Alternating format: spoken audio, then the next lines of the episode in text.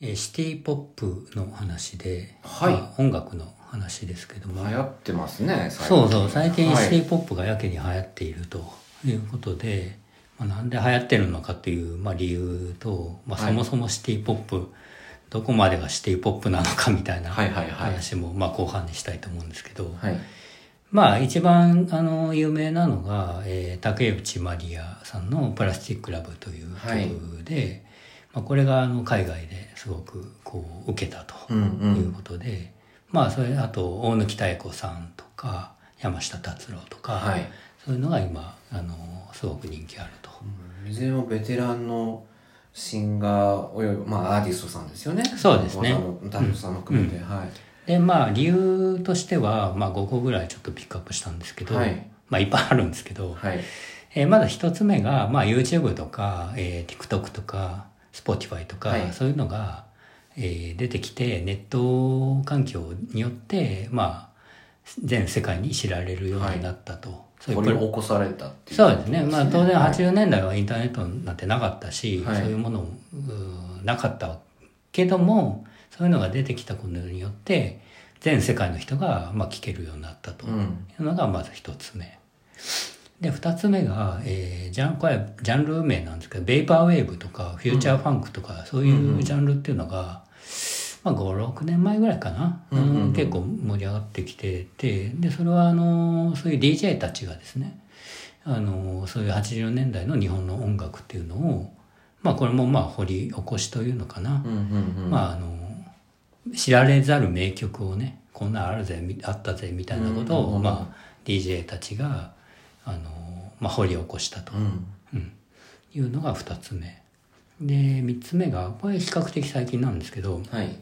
インドネシアの YouTuber でレイニッチっていう人があのいるんですけどはいインドネシアでその人が日本語の曲をいっぱいカバーしてるんですけど、うん。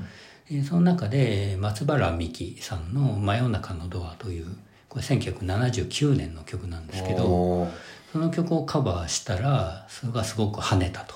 なるほど。で、まあ、これ YouTube とか TikTok とかその辺ですごい話題になって、すごいいい曲じゃないかということで、オリジナルのその、えー松原美樹さんの、まえー真夜中のドアがもう全世界で、ストリーミング系のチャートで1位になったりとか。したのが去年の、えー秋、年末ぐらいだったかな。っていうのが、え3つ目。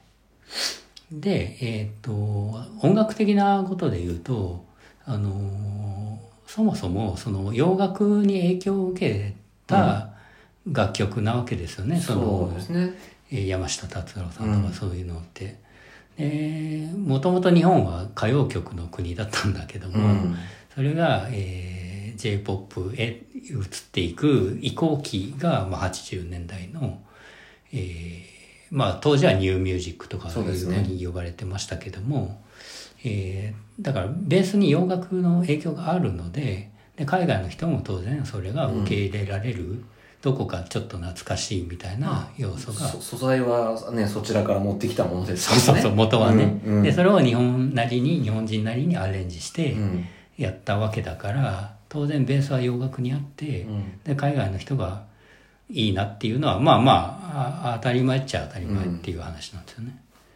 逆輸入ってじゃあね、海外からの評価で、シティポップというものがまた注目されて、そうそうそう。で日本にまた戻ってきた逆輸入っぽい感じなんですかね。で、5番目、まあこれは一番、ああ、なるほどと思ったんですけど、はいその、80年代って特にあの、バブルの頃でお金が日本はあった時代なわけですよね。だからレコーディングとかにもお金をこう、バンバンかけれた時代。なわけですよ。だかはら、いそれが音の厚みとかクオリティとかにうん当然影響しているであろうということなんですよねそう。ですね。いや、でもあの、この世代の、例えば音楽を、まあ、僕らはまあ多分 CD とかで再発されたやつで聞くんですけどクレジット見た時の、あの、参加しているミュージシャンの、まあ、豪華なこと。そうですよね。そう。それはね、本当羨ましいなと思いますよね。うんうんで、まあ、海外でレコーディングしたりとか、うん海外の人を、ミュージシャンをね、うん。あの、呼んでえーレコーディングしたりとか、うんそういうのをバンバンやってた時代なんで、はい。それはクオリティ高くなるよねっていうのもまあ一つ要因としてはあるかなとっそうですねていうのがまあざっとまあ他にもあるのかもしれないですけど、まあ大体そんなことかなブームの背景としてはそういったことがあるんではないっていうことですね。はい。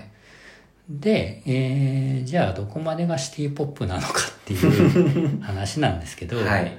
まあこれはジャンル論ですね。うはい、ん、まああのー僕のちょっと推測も混じってはいるんですけど、うん。海外では結構広い範囲であの受け取られてるんじゃないかなと思っていて、でっていうのは、えー大貫妙子さんの 4AM といううん。午前4時 4AM っていう曲がすごく海外で人気があるんですけど、うん。YouTube で見るとですねあのコメントはほぼ英語なんですよ。日日本語なんてほとんどなくてほぼ英語で、海外のリスナーからじゃあそうですそうです。反応があると。はい。で clear voice だ beautiful voice だっつって書いてるんですけど、その中に一つあったのがこの曲好きな人はこれも聴いてみてみたいなことを英語でですよ、うんうん。書いてるんですけどそこに上がってるのが松田聖子とか、はい。えー本田美奈子とか、はい。森高千里とかそういうのが上がってるんですよね。ポップの人たちだっけ？そうそう。っていう、思うじゃないですか。はい。小野期待、僕らの感覚で言うと、小野期待子と松田聖子全然違うじゃねえかって 言いたくなる気持ちもまあわかるが、海外の人は松田聖子がそういうアイドルで、うん。ぶりっ子でとかそんなに知らないから、はい。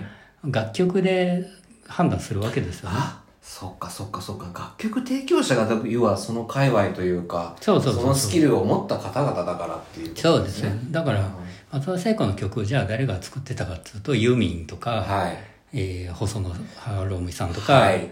大竹栄一さんとか、はい。尾崎亜美さんとか杉正道さんとかそういう辺の人たちが実は作曲してるんですよね。そうですね。うん、確でかに確かに。その辺の80年代のアイドルは結構その界隈の、えー人たちが作曲してるものがうん。すごく多いんですよね。なるほど。あの細野さんが出てたのでこのネタを一つ提供はしないんですけどあの、まだ YMO が活動してた時に、うんうん。えっ、とランキング番組多分ベスト10だったと思うんですけど出たら、うんえー YMO よりも細野さんが作曲したマサ聖子の方がランキング上だったっていう現象が あ有名なはい有名なやつです。そうそう。だからそれ別におかしくはないよねっていう、でそれで別にまあいいじゃんと僕は思うんですよね、だからやっぱりサウンド構築とか、うん。アレンジメントとかで、うん。そのシティポップ的だっていうふうに彼らは受け止めてうん楽しんでるっていうことなんですあよね。の海外の人はね、うん。あのそれぐらいの広い範囲で受け取られてる可能性はあって、うん。まあ別にそれでもいいじゃんと僕はうんうんうん。思うんですよね、で最近で言うとあのゲスの極み乙女のはい。川谷絵音さんがはい。えーシティポップうー10選ということで、はい。プレイリストをあの選んでたんですね、でそれを見るとですね、まあ、吉田美奈子さんとか、はい。大橋純子さんとか、まあ、そういうのが上がってるんですけど、えー、1986オメガトライブの君はにはい「君は1000%」っていう曲とか、はい。あと「スペクトラム」っていうバンドの「トマト一発」っていうこれはまあフュージョンですよねそう、フュージョンとか、アースウィンドファイ、和製アースウィンドファイヤーとか言われてた人たちなんですけど、はで、知ってる人は、いや、これシティポップじゃねえんじゃねえのうんって言いたくなる、まあ気持ちはわかるうん。が、まあいいじゃんって思う。現代のシティポップの定義だとこれも入るよねっていう多分、うんうんまあさんの、そうそうそう。う。ん、提示の仕方だと思うんですようん、ね。でまあそれぐらい広くても別にいいじゃん、でまあ音楽好きがねそういうのを言いたがるこれはどこまでが、えーシティポップなのかこれはシティポップじゃないだろうみたいなことをね、言いたい気持ちもまあわかるよと、どこまでが渋谷系なのかみたいな議論もよくあるじゃないですか、はい。でそういうのはまあわからんでもないけど、うん。10代の子がそれ聞いて君は1000%聞いてねいい曲だなと思ってくれればそれでいいじゃんいやもう全然いいですよ、本当に。そうそう。この間僕 YouTube で聞いたんですけど、うん。いい曲でしたよ改めてはい。君は1000%、はい。すごくいい曲じゃんってうん。改めて僕思ったんで、それぐらいでいいんじゃないかなと僕は思うんですけど、うん。どう思います？いや、まずね、このプレイリストっていうのがうん、すごい現代的だなと思って、あーはいはいはい。まあそのね、サブスクで皆さん聞いてるうんから、うんうんで、ちょっとこのシティポップの文脈と違うんですけれど、えー僕最近好きな、えーグループの方がですね、やっぱり、うん。あの、テーマ、お題が決まってて、うん。その、プレイリストを公開するって言ったりですね、うんうんうん。あの、えー孤独な夜に聴きたい曲みたいな。文脈だったうんんですよ。うんで、こう、ダーって見たときにですね、全部で15曲ぐらい選んだんですうん。けど、うんうん14曲目ぐらいにですね、イカれたベイビーっていうフィッシュマンズの曲を選んであたんですよ。あはいはいはい。で、彼女の、まあ女の人が選んだんですけど、うん。の年齢を考えると絶対リアルタイムではないんですね。うんうんうんで、僕つい、あ、お父さんお母さんの影響かなとか、うん上の兄弟がいてとかって考えちゃうんだけど、うんうん。もう全然そういうの関係なくて、えっと、この曲がその孤独ということを、うんうん。過ごすときに、うんぴったり合うってうん選んでくれたこと自体がもうそれだけで嬉しくて。だから、あ、ちゃんと本当にいい楽曲っていうのは、うんもう年齢、年代、世代超えるんだなっていうのを、うんそこでちょっと確認できたりしたので、そうですよね。うん、そこでやっまぱり、うん、楽しく、楽しい気持ちになれたので、いいと思うんですよね。全然いいと思うんですよね。でまあ個人的にちょっと今おすすめなの2曲だけ選ぶと、はい。えー吉田美奈子さんの「えー、保護に夜の日」えーはい。これ1982年の曲ですけどああと八神純子さんの「黄昏のベイシティ」という、これもあのベイパーウェーブでちょっとフューチャーされて、はい。結構あのいい曲だなと思って。これ1983年の曲ですけども。この2曲ぜひおすすめなんで、えーリンク貼っときますそうのですね。あのお聞きいていただければと思います。はい。ではまた次回よろしくお願いします。フォローお願いしますね。ありがとうございます。はい。